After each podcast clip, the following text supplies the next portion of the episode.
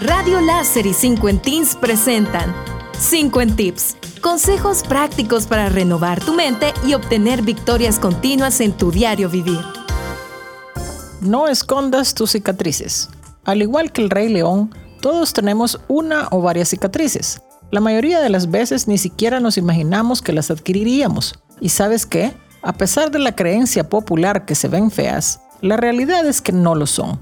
Las cicatrices son solo marcas de eventos externos o rastros de eventos internos que quedaron atrás en nuestras vidas. Cualquiera que sea el caso, de donde sea que provengan, sin importar cómo las hayas adquirido, no las mires con disgusto, no las cubras, no las ocultes ni escondas. Encajan perfectamente porque son parte de ti. Aquí hay varias razones por las que deberías amar tus cicatrices. Primero, son tu símbolo de fuerza. Al igual que una medalla de oro es un signo de triunfo, una cicatriz también lo es. Tu cicatriz es un recuerdo concedido de una experiencia única en la vida. Es como si tu propia piel o tu alma te susurrara al oído, oye, mira lo lejos que has llegado. Esta cicatriz te recuerda por lo que pasamos y de lo que salimos, y esto es simplemente un sello más en nuestro pasaporte de la vida. Una taza astillada sigue siendo una taza, es simplemente una que ha sobrevivido a una caída. Tu identidad permanece y se fortalece con los años.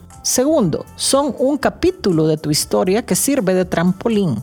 Son un recordatorio de una parte de tu vida que viviste a través de la cual obtuviste una lección, una experiencia y cuando mires hacia atrás, elige pensar en lo que te pasó con gratitud, teniendo la oportunidad de mostrarte lo fuerte que eres. Así que usa tus cicatrices para impulsarte hacia adelante. Hay nuevas páginas en blanco, simplemente que te están esperando para ser escritas. Utiliza tus cicatrices como puntos de referencia. Deja que sean una guía de aprendizaje constructivo para lo que vas a hacer ahora. Deja que sean parte de tu sabiduría ganada para seguir tu camino. Y por último, son un punto de conexión con otros.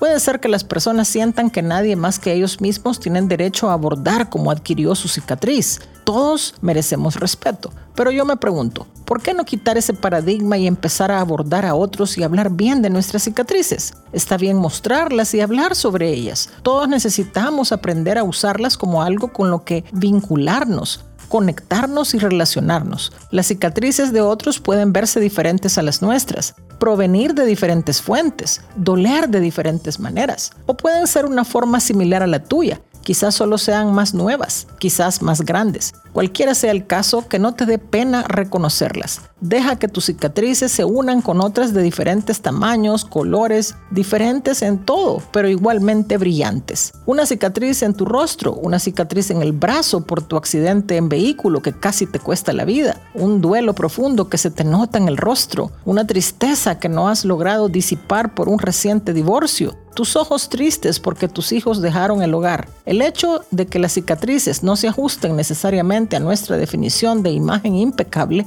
no significa que no debemos amarlas. De hecho, es por eso precisamente que debemos hacerlo, porque forman parte de lo que somos ahora. Así que no las ignores ni escondas, muéstralas con orgullo mientras sigas amando, viviendo y fortaleciéndote.